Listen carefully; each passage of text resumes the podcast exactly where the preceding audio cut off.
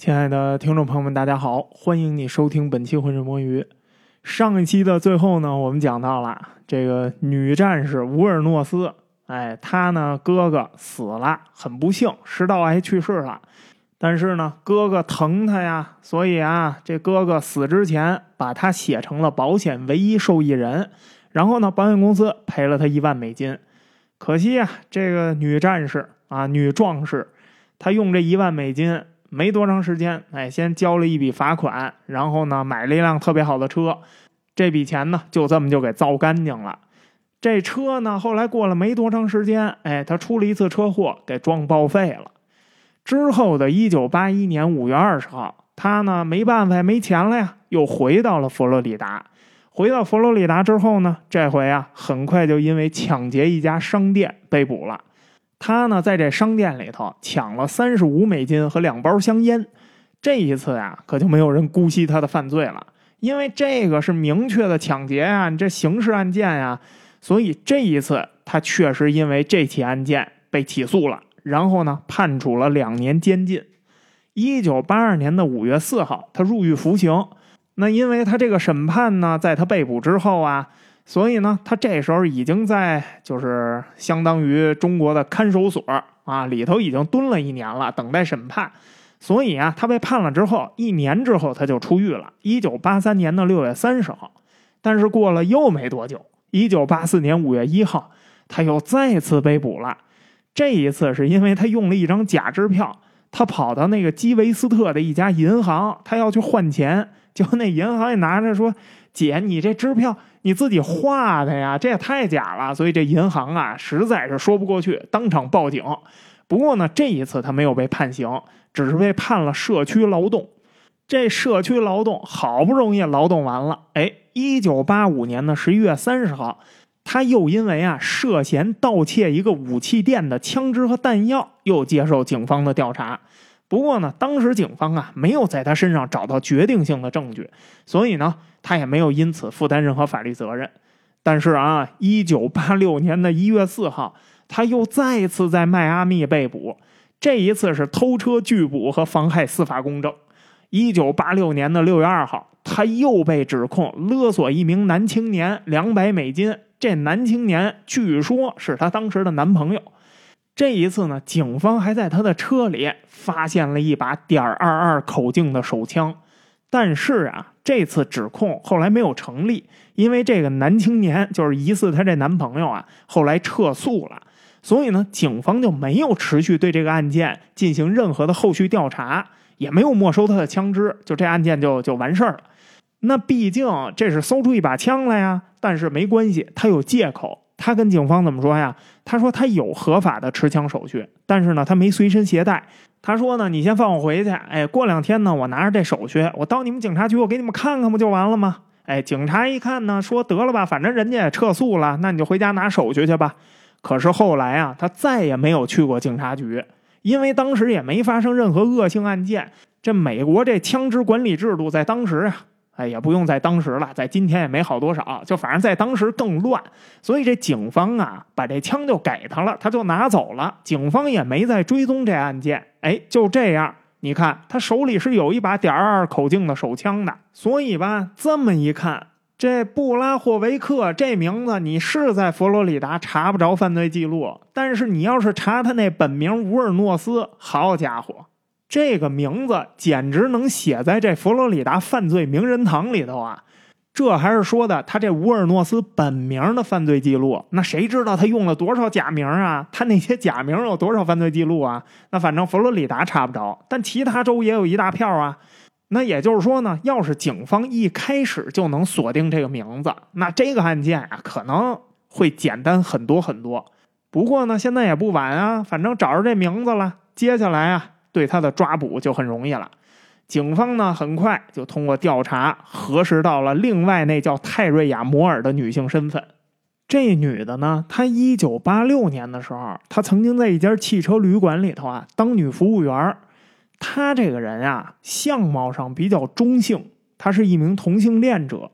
有一天晚上呢，她在一家叫黄道十二宫的同性恋酒吧，她遇到了这个乌尔诺斯。两个人啊，一见钟情。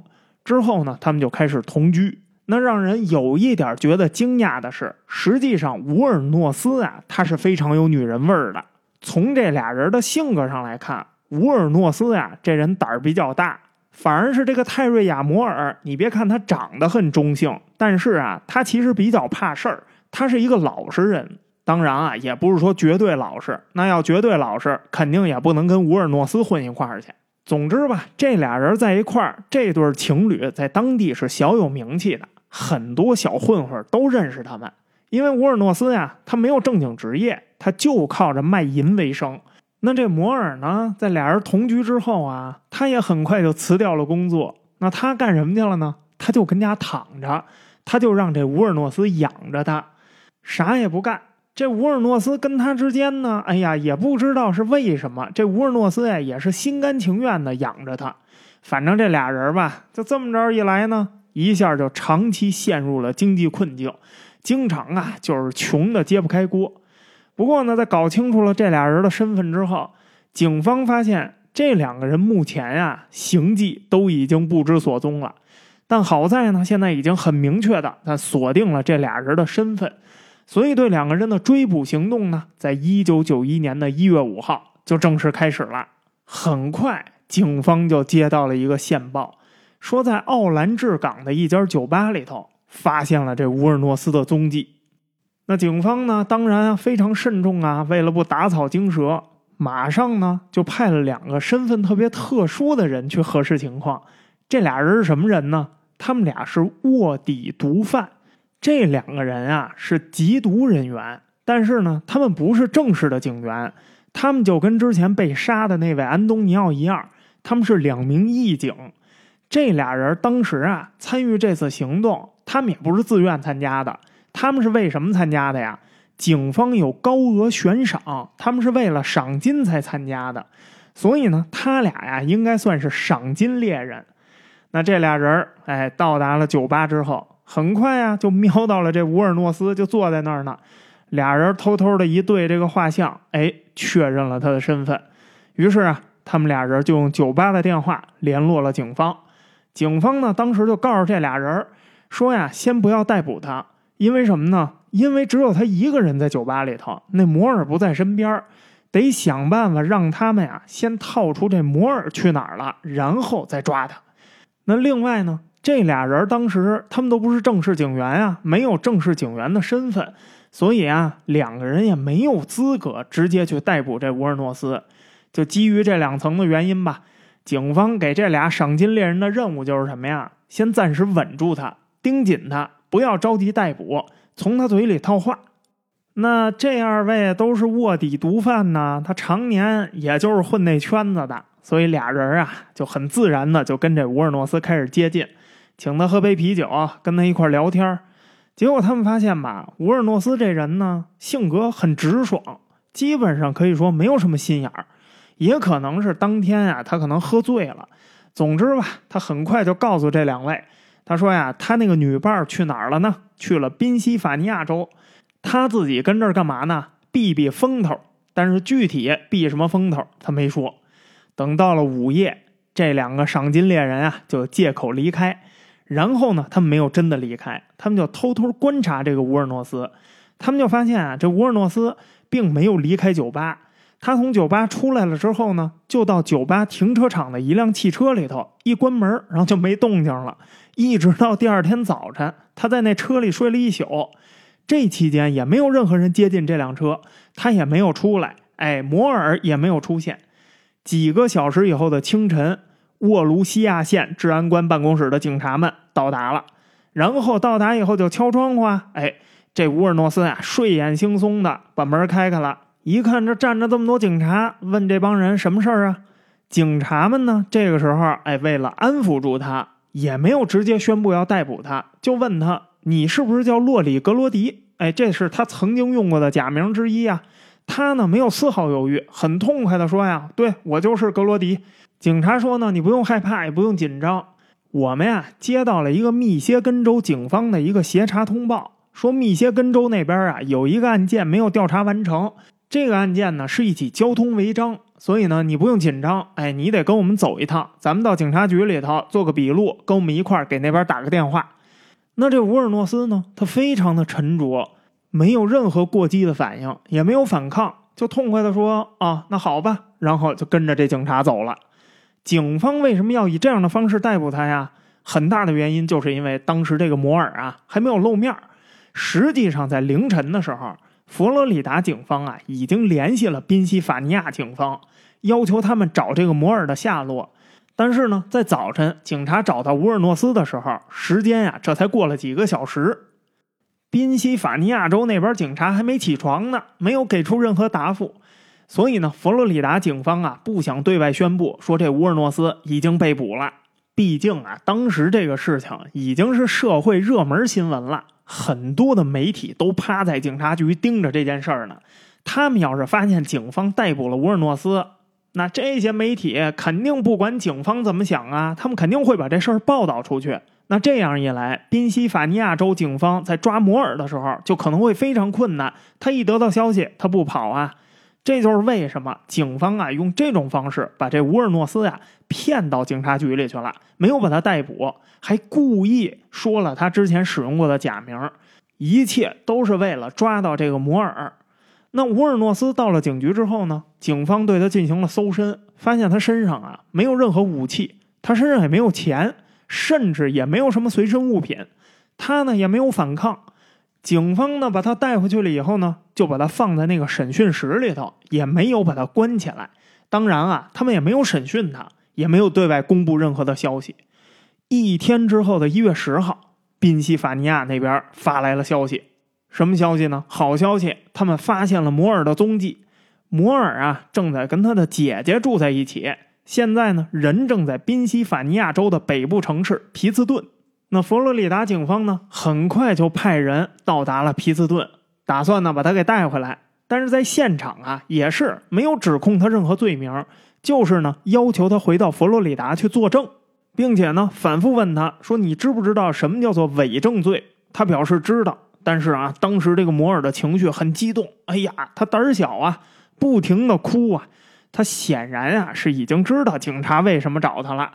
当时在他姐姐家的时候，他就跟带他走的这两名警员说：“说这些事情不是我策划的，都是乌尔诺斯一个人策划的。”这俩警员说什么事儿啊？哎，我们可什么都不知道啊！他呀就不停嘴的就开始说，他说有一天呀，乌尔诺斯开着一辆凯迪拉克回了家，他说这是他把一个人给杀了，然后抢过来的。哎呀，我开始以为他在开玩笑，我不太信。后来呀，我发现这车里有好多的赃物啊，所以啊，这个时候我就特别的害怕，但是我又不知道该怎么办，我又害怕这乌尔诺斯，但我又很爱他，所以啊，我不敢报警啊。然后呢，他就不停的杀人，不停的抢人家的财物，不停的变卖。他说他要用这些钱来养我。哎呀，我不知道该怎么办了。这俩警察一看，好，我们还什么都没问呢，您这说的还挺清楚。说那好吧，既然你已经知道我们为啥来了，那你就跟我们回去，好好配合工作，争取混一个宽大处理。这摩尔啊，嘣儿都没带打的，满口答应，绝对好好配合。于是啊，跟着警察就回了佛罗里达。回到佛罗里达之后，他马上就认了所有的罪，但是他认的不是杀人罪，他认的是什么罪啊？他对这些案件知情不报的罪。他坚持说呢，说这些案子没我的事儿，我都不知情，全是乌尔诺斯一个人干的，人确实都是乌尔诺斯杀的。我呢，对每一个案件全都知情，也参与了其中一些案件的销赃，但是我确实没有亲手杀过任何一个人。这些人死之前，乌尔诺斯作案之前，他也从来没跟我说过。所以呢，这些案件都不是我策划的。那警方一看他这个证词，那既然他说都不是他策划的，那就看看乌尔诺斯怎么说吧。如果他也承认说摩尔确实不知情，那摩尔就没有罪啊啊，也不能说他没有罪，就没有什么大罪。没杀人，没抢劫，对吧？顶多就是一个知情不报。所以呢，地方检察官办公室就向摩尔提出了一个司法交易，说既然按照你自己的证词，你也知道伪证罪的后果，那现在看来你自己觉得你没有什么大罪。那如果你能够协助警方让乌尔诺斯认罪，那地方检察官呀会好好考虑对你的起诉，甚至不起诉，直接把你转证人。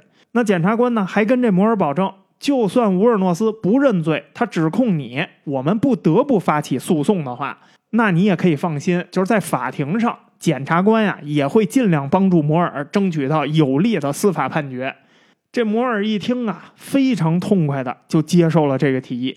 于是呢，摩尔就被警方暂时安置在了一家汽车旅馆里头，并且呢，让他用这家汽车旅馆的电话多次给关在那警察局里的乌尔诺斯呀打电话。他就告诉乌尔诺斯说：“警方现在已经找到了我，并且呢，要威胁把我送进监狱。警方啊，甚至还在不断的骚扰我的家人。如果你真的爱我，那希望你能帮我脱罪，赶紧坦白所有的案情吧。”那摩尔跟乌尔诺斯说的这些话呢，实际上就是想让乌尔诺斯呀承认所有的案子都是他自己的事儿，跟摩尔没有关系。但是让所有的人都非常惊讶的是，这乌尔诺斯。真的就承认了，他非常痛快，认罪了，就说了人都是我杀的，策划也都是我策划的，所有的案子都是我一人干的。摩尔后来啊，确实参与了销赃的过程，但是他是被逼的，是我生带着他去的。他在销赃的过程中没有起到任何的作用。总之吧，好汉做事好汉当，所有的事情全是我一个人扛，不关摩尔的事儿，摩尔是没有罪的。这罪认得这么痛快，这让警方跟媒体啊全都大吃一惊。可是呢，这乌尔诺斯呀，也不是说他完全没有心眼儿。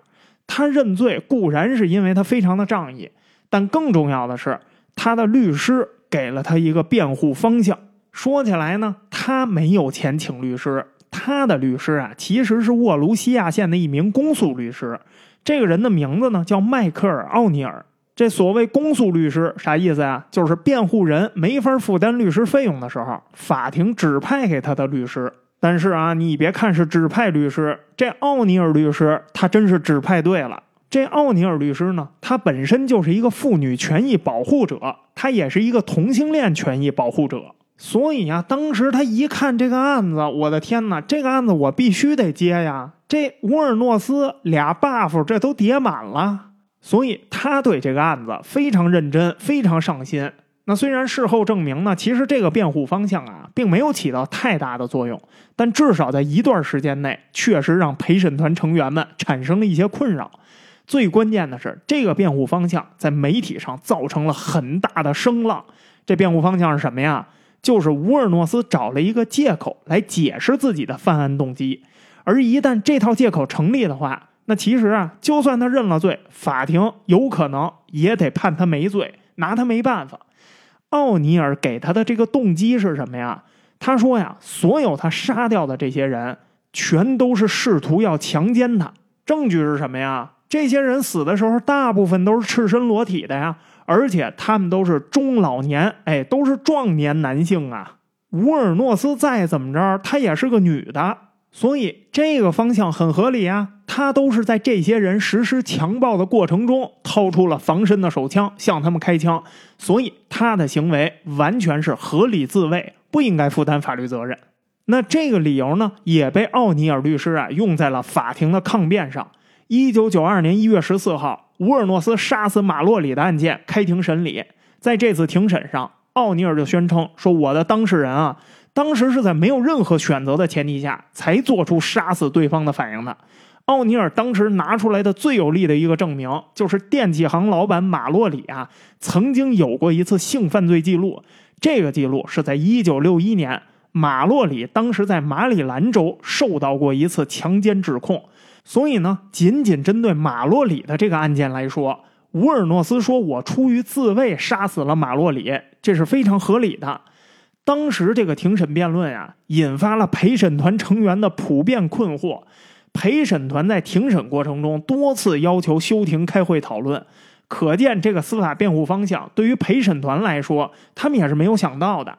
但是呢，在庭审的后半阶段，整个情况发生了逆转。检方的律师认为啊，这根本就说不通。马洛里确实在马里兰州遭受过一次强奸指控。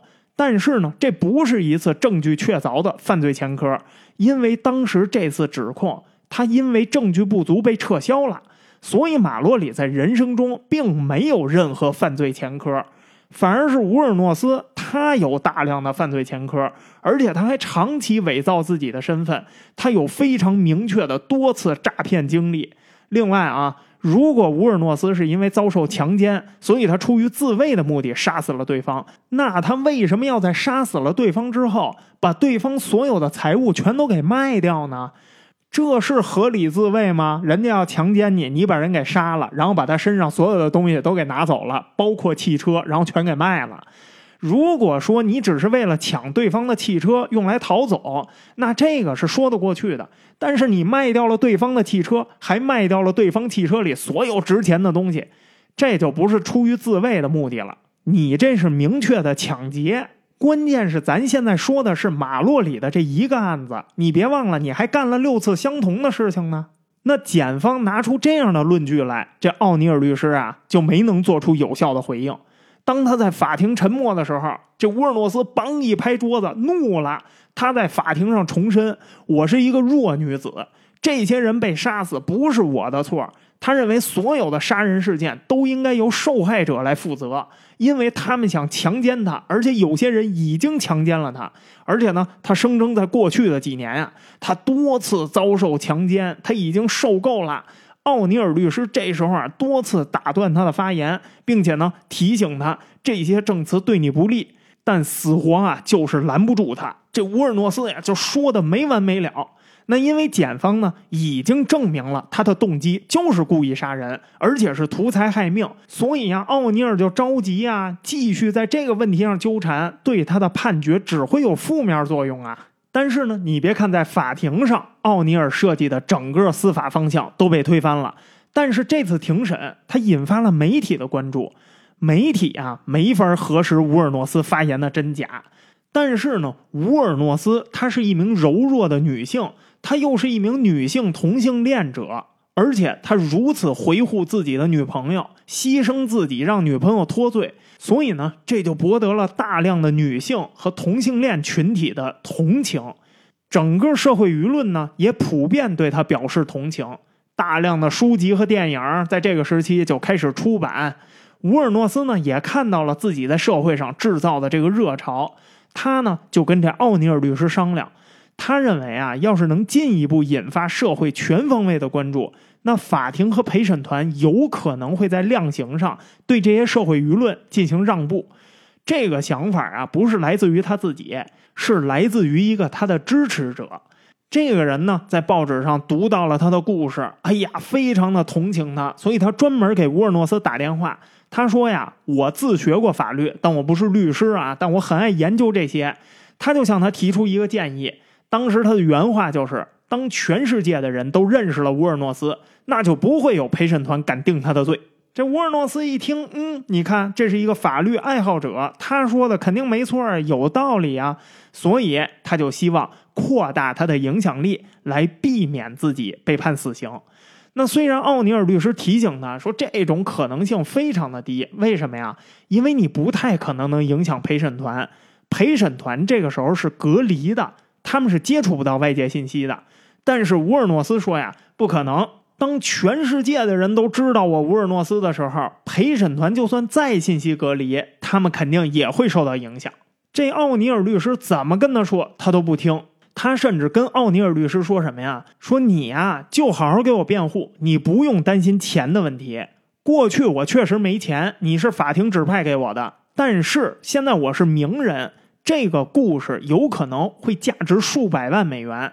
有了这笔钱，而且呢，我会付你很多钱，所以啊，你就死心塌地的按照我的说法，你就给我辩护。另外呢，我那朋友可也告诉我了，如果我有了这笔钱，那么有可能我可以用钱去改变最终的判决。哎，咱也不知道他这朋友是什么来路，反正就是法律爱好者嘛，人家这么说了，现在乌尔诺斯就这么信了。那奥尼尔呢？他也没有办法呀。于是啊，乌尔诺斯在整个休庭期间，他不断的接受这个媒体采访，不断的完善自己的故事。这个故事讲的呀，越来越大，打造出一个非常悲情的同性恋女侠的这么一个形象。他所有的形象设计啊，确确实实产生了一定的效果。越来越多的人开始同情他。大家一度啊，相信了他确确实实是遭受这些人的强奸。所以他做出了反击，甚至还有一些女权团体开始为他叫好，说杀得好啊！你这杀的还不够啊！这些男人太坏了。越来越多的女权活动机构开始向他提供帮助，媒体和舆论确实也对他越来越同情。社会上都认为这个法庭不公正，为什么呀？偏向男性强势一方。明明这些人都人高马大，明明他们都要强奸这乌尔诺斯，结果法庭竟然偏袒他们。所以不管怎么说，他的努力啊，确实在一段时间内是向着他所认为的好的一面前进了。但是呢，让乌尔诺斯和他那朋友都没有想到的是，他的这些想法都只是一厢情愿而已。首先啊，在佛罗里达州呢是有一个法律的，就是禁止犯罪分子以出版自己犯罪行为的出版物获利。那在这之前呢，他已经认罪了，所以他已经是犯罪分子了，他不是嫌疑人。庭审的过程只是在论述他的动机，然后最终定罪量刑。但是他已经承认他杀人了，在他无法正式证明他确实是出于自卫，然后杀了这些人，所以他是无罪的。在这事儿之前，他都是犯罪分子。所以呢，他想依靠这个故事跟自己的名气变成百万富翁，这是不可能的，因为所有的收入全都会被州政府没收。更重要的是，所谓依靠影响力来影响陪审团也是不可能的。奥尼尔律师已经告诉他了，陪审团在整个案件审理期间呀，他是跟外界隔离的，尤其是这种社会普遍关注的公诉案件，陪审团全都会被集中隔离。这些人没法跟家里人联系，也不允许收看任何报纸和杂志，也不能听广播、看新闻，甚至他们都不能跟外人联系。在这么严密的隔离制度下，想要依靠他的影响力来改变社会舆论，然后再用社会舆论再去向这些陪审团施压，这可能性不是说没有，而是说非常非常的低。那关于这个陪审团的隔离制度，你可以听我们的过往专题《辛普森杀妻案》，在那里头呢，我们详细介绍过了具体的这些陪审团的隔离措施，在这儿啊，咱就不再重复了。那也就是说呢，实际上乌尔诺斯所设想的所有给自己减刑的方法，或者证明自己无罪的方法，根本就都没有用。相反，检方在法庭重开后，又进一步提出了新的证据。是的，人家手里是有证据的，就是还没来得及出示呢。什么证据啊？法医尸检证据。那按照乌尔诺斯的说法，马洛里啊，把他给制服了，捆起来了。扒光了他的衣服，然后呢，自己脱了一个一丝不挂，开始对他实施强奸。不光强奸了他，还性虐待了他。可是呢，他的证词有矛盾啊。他的双手被绑起来了，他是怎么拿到手枪的呢？他又是在什么样的情况下对着这马洛里开枪的呢？这解释不通啊，对不对啊？难道这马洛里在绑他之前还专门把枪放在他的手边上了吗？这根本就不可能啊！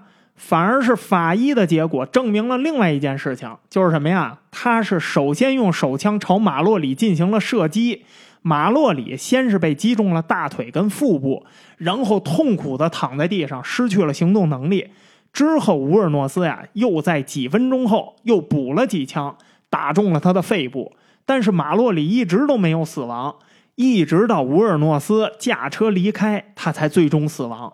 也就是说，乌尔诺斯有非常明确的折磨马洛里致死的行为。马洛里啊，是挣扎了十到二十分钟，他才最终死亡。现场的痕迹呢，也能毫无疑问的表明，马洛里是在失去了行动能力之后，被他强行脱光了衣服。为什么能证明这一点啊？地面上留有大量衣物摩擦的痕迹，所以这是乌尔诺斯把他的衣服脱下来的痕迹。这毫无疑问跟乌尔诺斯自己声称的那个证词和场景根本就不一样。从证据上看，就是他故意谋杀了马洛里，抢夺了财物，然后驾车扬长而去。那面对这样的证据出现，这陪审团更加没怀疑了。而且这些证据啊，让这乌尔诺斯在法庭上直接抓狂。他对着当时法庭上架设的那个摄像机大喊：“说我要跟上帝和解，我是无辜的。”他的律师啊，马上制止他不要这样做，并且呢，要求引用第五修正案，要求法庭忽略他所有有可能自证其罪的发言。但是这时候已经晚了，因为到底事实真相如何，实际上对于陪审团成员来说已经没有任何疑问了。他们心里啊，基本上都已经有一个明确的答案了。于是啊，一月二十七号，在庭审进行了十三天之后，陪审团呢做出了最终的判决。他们认定乌尔诺斯在马洛里案上犯有一级谋杀罪，证据确凿，毫无疑问。在听到了这个定罪结果之后啊。乌尔诺斯再一次在法庭上陷入了疯狂，他歇斯底里的在法庭上对着当时的陪审团大喊：“我是无辜的，我被强奸了，我希望你们也会被强奸，美国的败类！”要知道啊，当时的陪审团有超过一半的成员都是女性，所以啊，他这个举动毫无疑问再次激怒了陪审团成员，对陪审团成员的这种辱骂也成了压死骆驼的最后一根稻草。那在一月二十八号的时候呢？奥尼尔律师向陪审团求情，他说：“呀，乌尔诺斯呢，显然患有严重的精神疾病。虽然没有得到精神病专家的确诊，但是很显然，你们在法庭上看到的行为，他精神不正常啊，失控了。所以呢，奥尼尔律师恳请陪审团能够网开一面，至少在法庭给出最后量刑的时候，他们能够影响法官，避免死刑判决。但是这个求情没有起到任何的作用。”为什么呀？因为精神病专家针对乌尔诺斯的精神病测试里头，他没有超过精神病的临界值，所以在医学上他没有精神病。而也正是因为他没有精神病这个鉴定结果，所以呢，这就让他辱骂陪审团成员的这个行为成为了故意而为之。所以陪审团拒绝向法庭求情。于是啊，一九九二年一月三十一号，法庭作出了判决：一级谋杀罪成立。判处死刑。不过呢，这个故事还没有完，因为佛罗里达州啊，它虽然保留了死刑，但是其实呢，佛罗里达州很少执行死刑。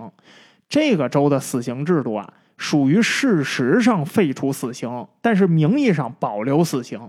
也就是说呢，虽然乌尔诺斯他被判了死刑，但其实他还是有很高的机会活下来的。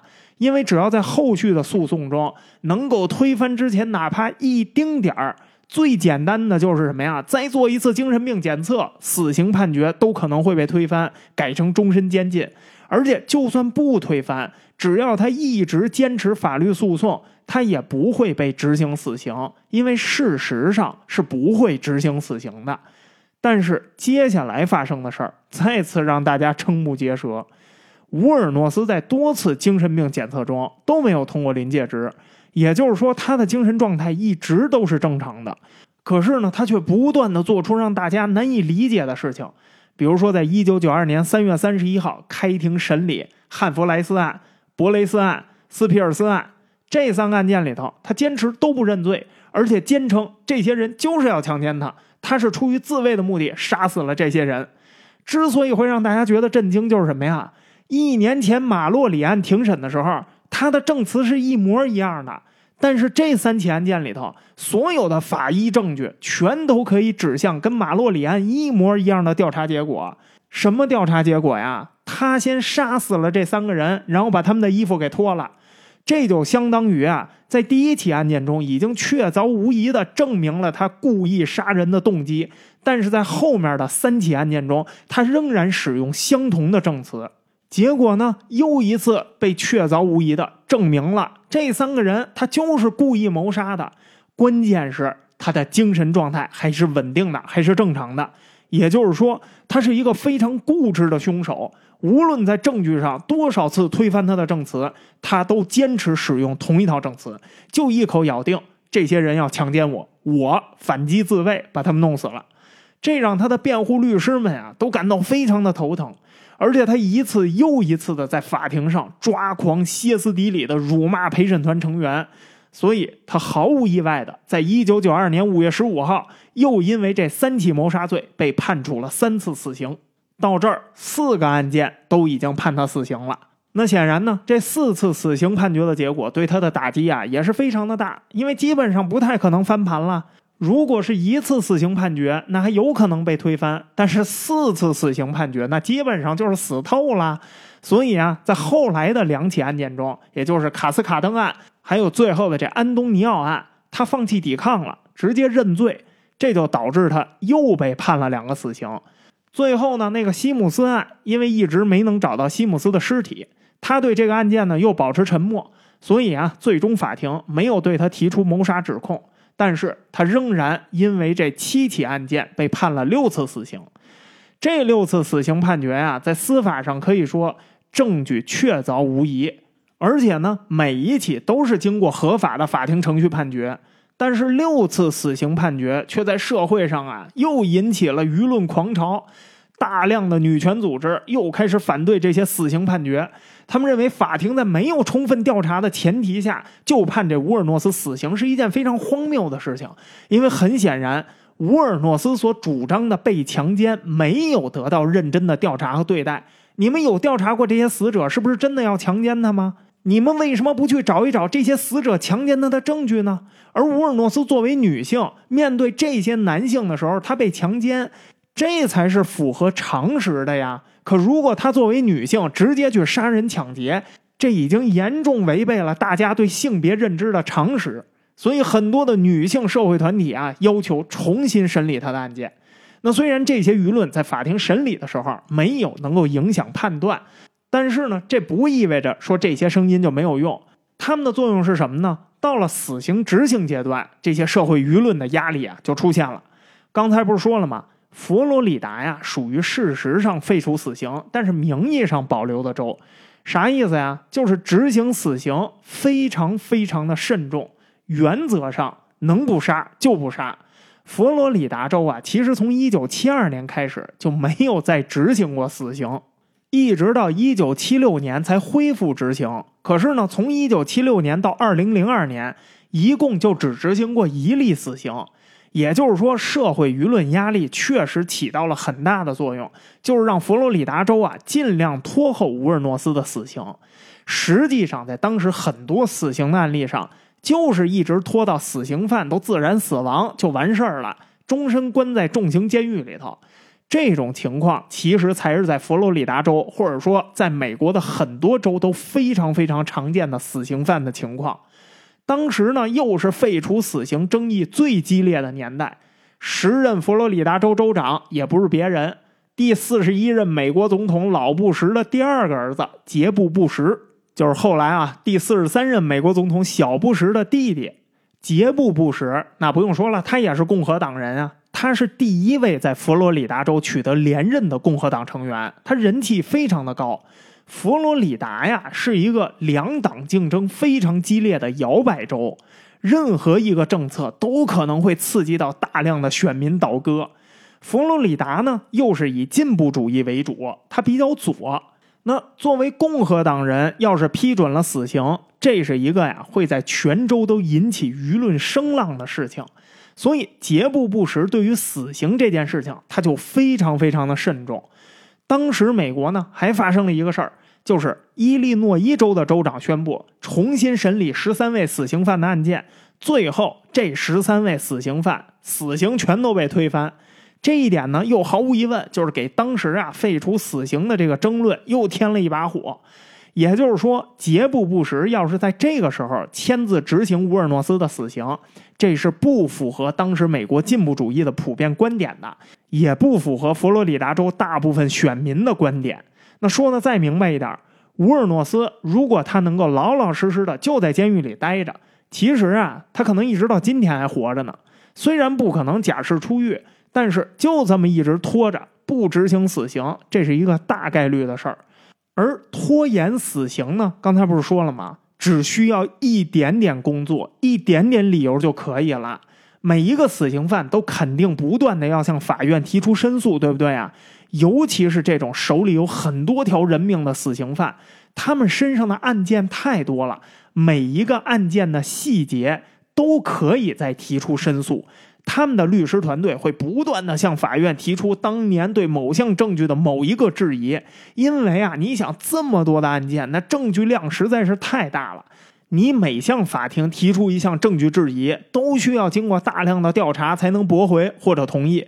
所有的这些法律手续都会影响到最终的死刑执行，因为只要你不断的向法庭提出质疑、提交诉讼。那么就意味着什么呢？你这个案子没有完，没有查清楚啊，不能这么轻易执行死刑啊。所以理论上来说，只要死刑犯想，他确实就可以这么一直拖延下去。可是乌尔诺斯为什么会被执行死刑呢？因为啊，他不知道出于什么目的，他就是想死。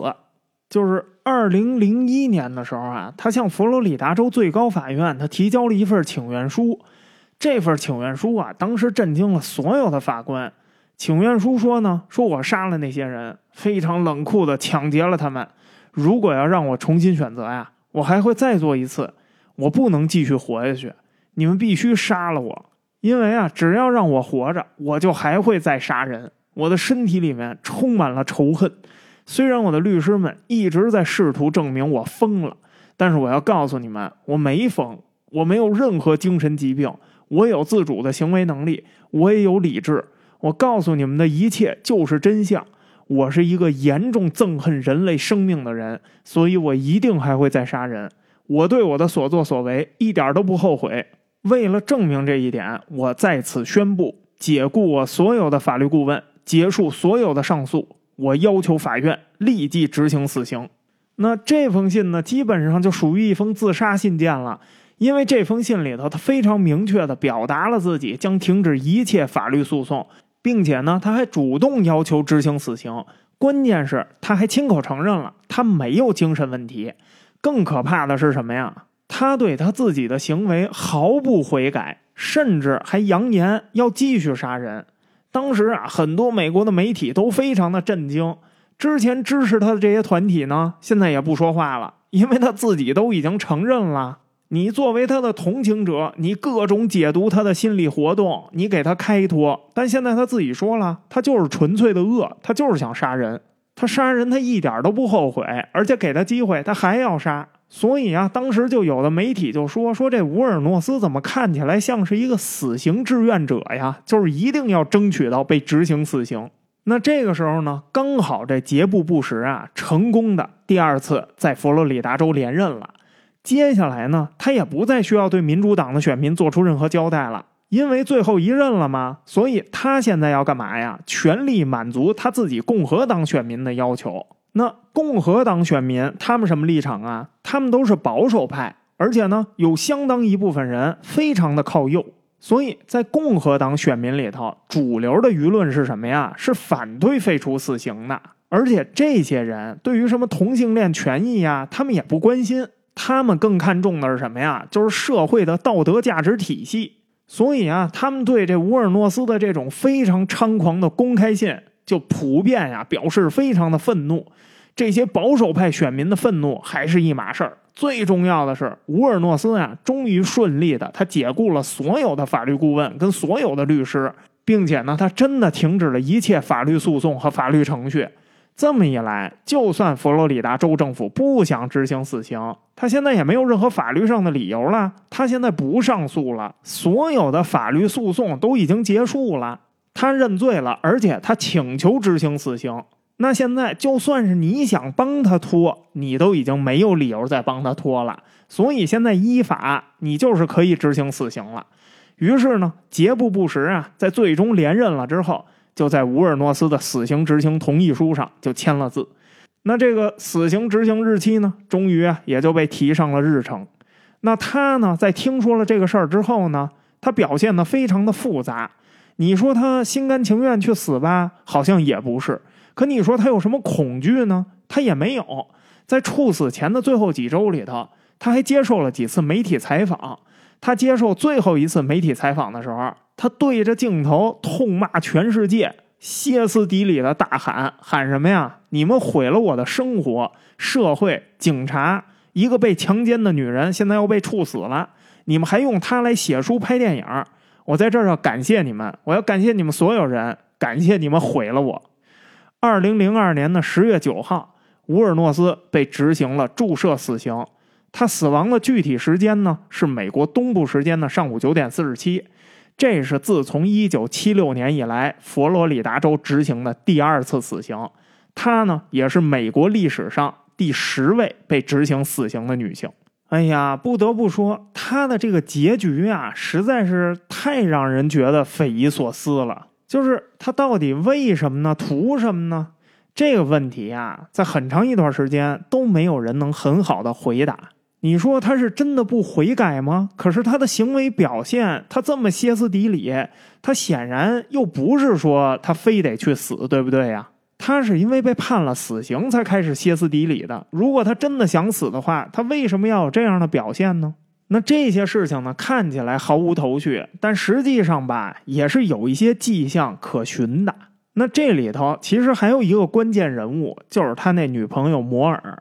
他这个女朋友摩尔啊，在一九九二年一月十六号，也就是第一次庭审的时候，他就已经出庭作证了。他呢，一共提供了七十五分钟的证词。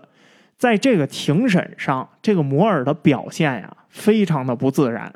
这是他跟乌尔诺斯最后一次见面。乌尔诺斯当时啊，一直都在瞪着这个摩尔。但是这个摩尔呢，没有跟乌尔诺斯对视，而是非常紧张的，就在这儿不停的自言自语的说完了他的证词，而且他说的每一句证词都是对乌尔诺斯不利的证词。那这摩尔呢，后来因为这乌尔诺斯他独立承担了所有的罪名，所以呢，他完成了司法交易，他真的就被判无罪了。目前这人呢，仍然在世。但是他过着非常低调的生活，他几乎啊也不再接受媒体的采访了。这个案件其实一直到今天都存在着广泛的争议，全球啊都有很多对乌尔诺斯的同情者仍然存在。按照乌尔诺斯自己和媒体所说的信息看，他呀确实有一个特别不幸的童年。他的妈妈在他四岁的时候就抛弃了家庭，走了，跑了，不知道去哪儿了。他跟他哥哥还有外公外婆一块生活，但是他的外公跟外婆呀都是严重的酗酒者，尤其是他那个外公经常打骂他。他的爸爸呢，在十一岁的时候，因为强奸和绑架一名七岁的女童，结果被判处了终身监禁。从此他再也没有见过他爸。他爸进了监狱之后呢，他这个外公更加变本加厉的虐待他，经常让他脱光衣服对他进行性虐待。他在十四岁的时候被他外公带来的一位朋友在家里强奸，结果导致怀孕。十五岁的时候，他外公啊就把他赶出了家门。他从那个时候开始就靠卖淫维持生计。这个故事啊，确实感动了很多外界的观众，甚至很多文艺界人士啊，以他的个人经历创作了一些文艺作品，甚至还有歌手以他这个生平经历还有童年不幸的这些故事啊写了歌曲。这首歌呢，后来还在他的葬礼上播放。但是吧，至于这些故事到底是真是假，没人知道。就是吧，这乌尔诺斯呢，他小时候有一个玩伴儿，这个人叫道恩·伯特金斯。媒体后来采访这伯特金斯的时候，哎，就问过他这个问题，就说乌尔诺斯对公众讲的这个生平经历到底是真是假？不光媒体啊对这个话题特别感兴趣，其实很多犯罪问题专家，尤其是那些心理学专家啊，他们也对这个话题特别的感兴趣。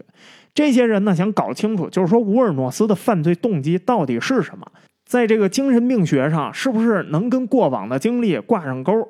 但是很遗憾，伯特金斯虽然是他儿时的玩伴，但是呢却对他的家庭情况啊很不了解。那这个时候呢，也没有人能问了。乌尔诺斯的外公外婆、哥哥、父亲全都已经离世了，他的母亲呢也不知所踪了，所以呢也没有任何人能证明说这个故事是真的。那当然了，反过来也是成立的，也没有人能证明这些故事是假的。总之吧，如果这些过往经历全是真的，那似乎可以在一定程度上解释他的犯罪动机，也和他说呀，最后憎恨人类的生命，责怪社会上的每一个人都毁了他这种言论吧相吻合。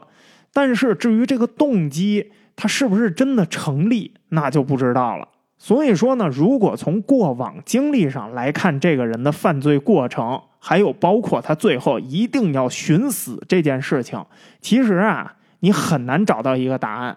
但是呢，如果你把摩尔的因素考虑进去，那这个事情就有点容易理解了。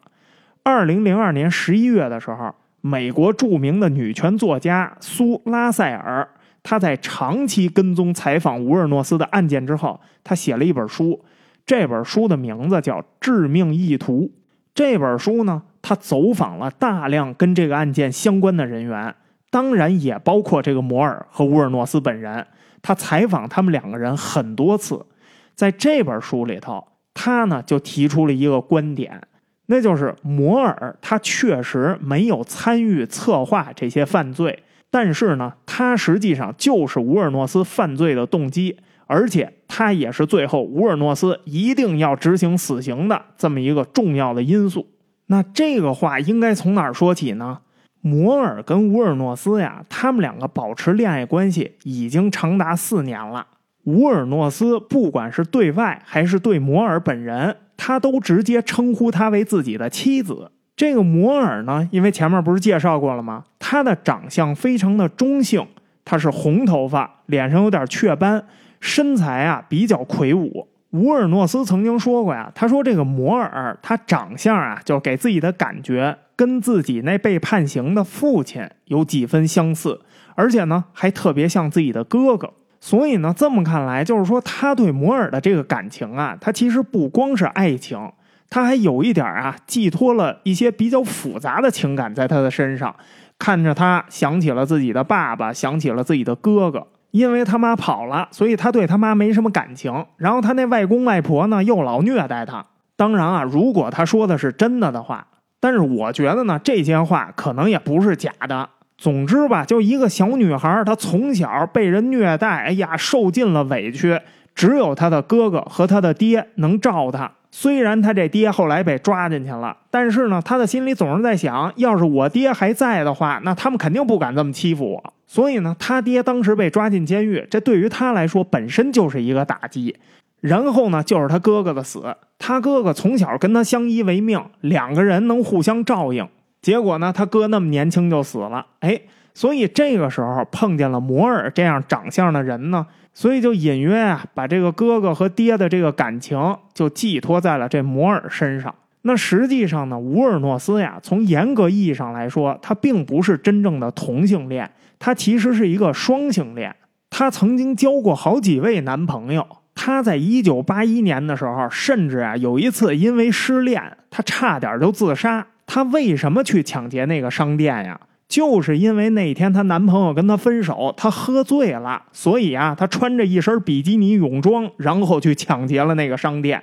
所以你看，她能算是纯粹的同性恋吗？不是。那还有一些证据，就是什么呀？她跟这个摩尔在一块了之后，两个人的日常生活呀，其实很不和谐。他们俩呢，几乎没有性生活。这一点呢，摩尔跟他自己的朋友啊抱怨过。摩尔是一个真正的同性恋。所以呢，乌尔诺斯呀，实际上无法满足这个摩尔的需求。那关于这个问题呢，乌尔诺斯有解释。他说呀：“我爱你，但是呢，我爱你是一种更深的爱，不是性爱。所以你看见没有？很明显，摩尔呢，可能对乌尔诺斯是真的爱情，但是乌尔诺斯对摩尔其实并不是真的爱情，他只是啊，把他哥哥、把他爸爸的这个情感寄托在这个人的身上了。”那你想两个人这样下去，那肯定会越来越不和谐。所以呢，久而久之，这两个人之间呀，就形成了一种非常特殊的关系。摩尔呢，动不动就要跟乌尔诺斯分手，而且他经常跟他说这个话。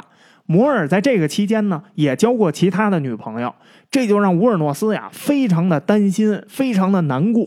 慢慢的呢，他就想通过一切的事情去讨好这个摩尔，就不想让这个摩尔离开他。那他能给摩尔什么呢？就是他没法给摩尔一个正常的生活，他只是嘴上管他叫老婆。两个人呢住在一块儿，然后也公开了两个人的关系。可实际上这些都是表面的东西，两个人真正深层的矛盾非常的多。那这摩尔动不动就要跟他分手，动不动就要走，所以呢他就得竭尽全力从其他的方面去弥补摩尔，让摩尔不能走。于是现在你就能理解为什么他们俩在一块了之后，乌尔诺斯不停的去卖淫，但是这个摩尔却辞了工作，他就在家躺着，他什么也不干。为什么呀？因为乌尔诺斯心甘情愿的养他。但就算是这样，这也不是一个正常生活呀。他越是这样，其实他越满足不了摩尔。所以啊，两个人虽然维持着这样的关系，但是他们打架越来越频繁。那拉塞尔呢，在针对两个人分别的这个采访中，他整理出了一个非常惊人的事实：这两个人都说，在整个案发的这过程中啊，他们经常吵架。于是这拉塞尔呢就试图让他们回忆吵架的具体时间，结果他发现啊，七起谋杀案里头至少有六起的案发时间是两个人吵架之后的时间，而且据乌尔诺斯本人说，每一次吵架，这个摩尔都会说：“我要走了，我要离开你，我不过了，咱俩分手。你不能给我这个，你不能给我那个，你也没有钱。现在咱们的生活一团糟。”几乎是每一次吵架，这摩尔都会说这种话。所以呢，乌尔诺斯为什么要去做这些案子？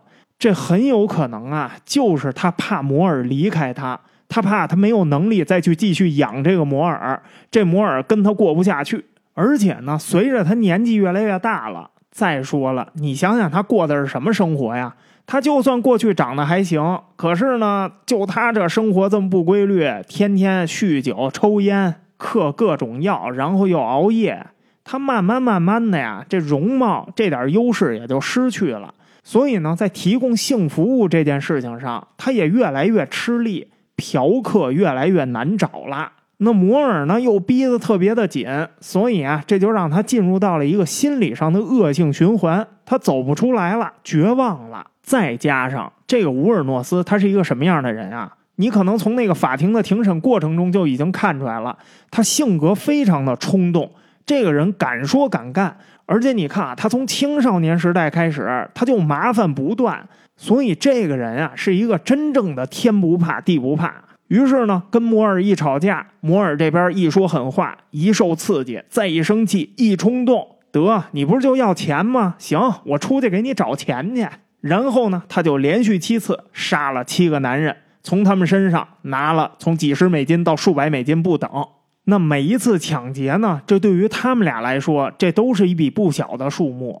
所以啊，这乌尔诺斯他每次杀了人之后，哎，他就非常高兴，他微笑着回家，然后帮把这钱往桌子上一拍，并且向这摩尔许诺说呀：“咱们现在可以付房租了，可以买啤酒了，咱们可以去游乐园了，可以开 party 了，干什么都可以。”所以别再说我没能力赚钱了。那乌尔诺斯后来说呢？说其实当时摩尔啊特别的开心，而且呢他花这些钱大手大脚。那摩尔一开心呢，乌尔诺斯就觉得这件事情做得非常的值。可是呢，这个摩尔他胆子又特别的小，他呢又特别害怕这些事儿，所以啊，他后来就把他的姐姐从宾夕法尼亚给叫了过来，跟他们一块住了一段时间。住了多久呢？一共住了三个星期。在这三个星期里头，乌尔诺斯呢连续做了三次案子。他不停的往回家拿钱，他想取悦这个摩尔。为什么呀？因为他发现啊，他姐姐对摩尔现在的这个生活特别的不满意，老说要带他走。他就特别担心这摩尔认真考虑他姐姐的这个提议，所以呢，他就更加卖力的去杀人，往家拿钱，然后向他姐姐证明，就是说，你看这摩尔跟我在一块儿，我们过得非常的好。可是最后呢，他姐姐还是把摩尔给带走了。就是摩尔最终啊，其实是选择了离开他，躲了。哎，我跟我姐姐去宾夕法尼亚了，我离开你，你也找不着我了。而且呢，摩尔跟他姐姐是突然不告而别的，这就让这乌尔诺斯呀深受打击。就是你想，他为这摩尔做了这么多，他唯一的希望就是挽留住这摩尔。而且呢，他对这摩尔的感情是非常扭曲的，他不是真的喜欢这个摩尔，他只是觉得这个摩尔啊身上有他爸爸、有他哥哥的影子。可是呢，这摩尔他是一个独立的人呢，他也得过正常的生活呀。所以最终，无论他做什么，他这么努力，这摩尔还是走了。那你想想，他能不伤心吗？就这个时候啊，其实他已经非常的绝望了。所以呢，这样一来也能解释为什么当摩尔要求他说你把所有的罪名都扛下来的时候，他直接就扛了。因为这个时候他对摩尔啊，其实还心存侥幸，他还是非常喜欢他，他特别怕摩尔不高兴。直到后来，摩尔出庭提供证词。并且在整个的庭审期间，根本就一眼都不带看他的，而且每一句都是对他不利的证词。可能是到了这个时候，这乌尔诺斯呀，才真真正正死心了。但是他的死心不是说对摩尔死心了，是对他自己死心了。就是他就觉得活着没劲了。可是呢，他又不是说真的想死，因为在他自己的理解，他走到今天这一步，这不是怪他自己，这是怪身边所有的人，对吧？怪他妈，怪他外公，怪他外婆，这些人打小就虐待他，怪他外公带来的强奸他的那个朋友，怪他后来订婚的那大富豪，怪他的那个男朋友，怪法庭上的法官，怪他的律师，怪陪审团。就在他看来，所有的人都在跟他作对，连他这么掏心窝子、这么对他好的摩尔，最后都背叛了他。所以呢，他才对这个死刑的结果他没法接受。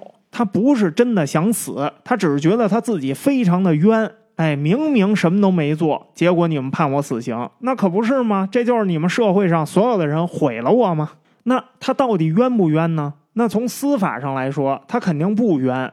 因为实际上啊，他真正杀人的手段要比当时法庭所公布的更加的残忍。法庭呢，当时其实啊还有一些非公开的证据。其实前面啊我们已经提到了，就是呢他对这些死者呀都有虐杀的行为。他的这个杀人过程啊可以说相当的扭曲。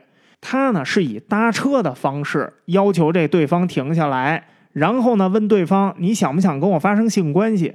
对方这个时候呢，很可能就会陷入慌乱，因为这莫名其妙来一女的，然后要发生关系。就在这个时候，他再找一个什么理由，哎，吸引这个男的的注意力，然后突然掏出枪来朝这男的开枪。那么，在这个男的失去了反抗能力之后呢，他会脱光这个男的的衣服，然后跟他发生性关系。有的时候呢，发生性关系是在这男的死亡之后；有的呢，是在这个男的呀濒临死亡的这个过程中。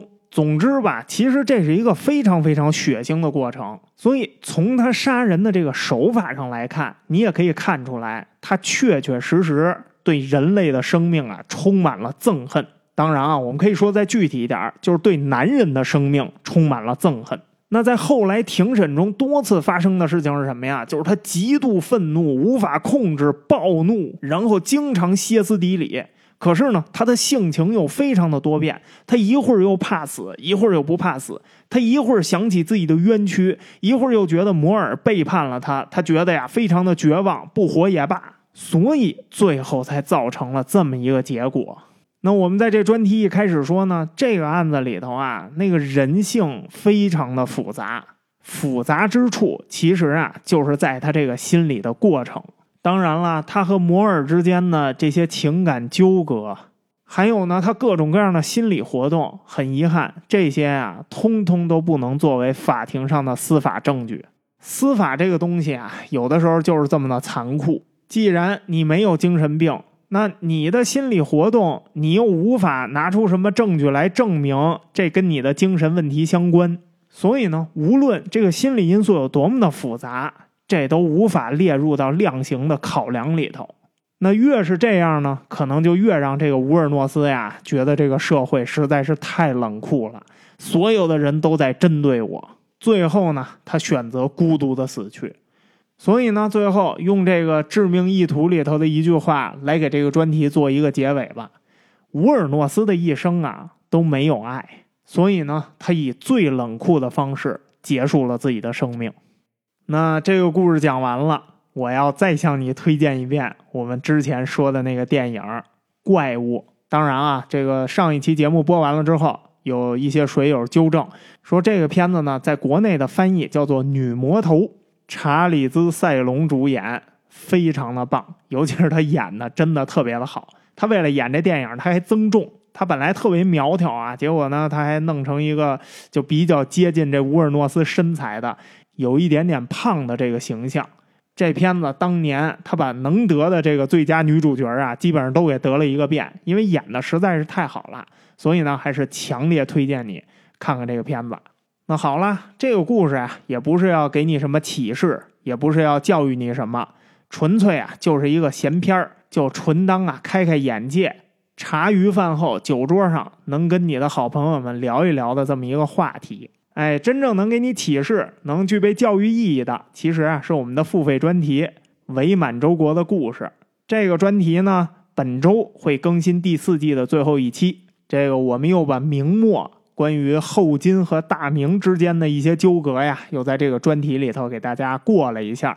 然后包括呢，当时讲袁崇焕评传的时候，有一些东西没有讲全面的，在这个专题里头呢，也补充了一下。那从下一季开始呢，我们就要进入到清末这个阶段了，尤其呢是要讲到日本对侵华战争的准备，还有对整个东亚领土的野心这一块了。这个呢就接近近现代史了。所以呢，如果你对这些话题都感兴趣的话，千万不要错过这个专题。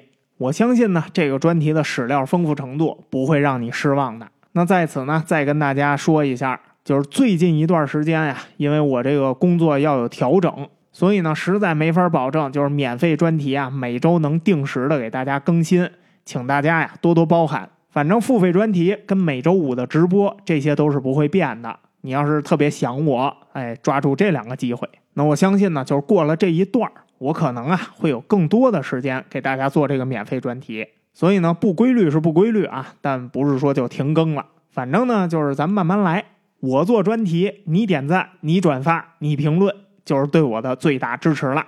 好了，那感谢你的收听，咱们呀下期节目再见。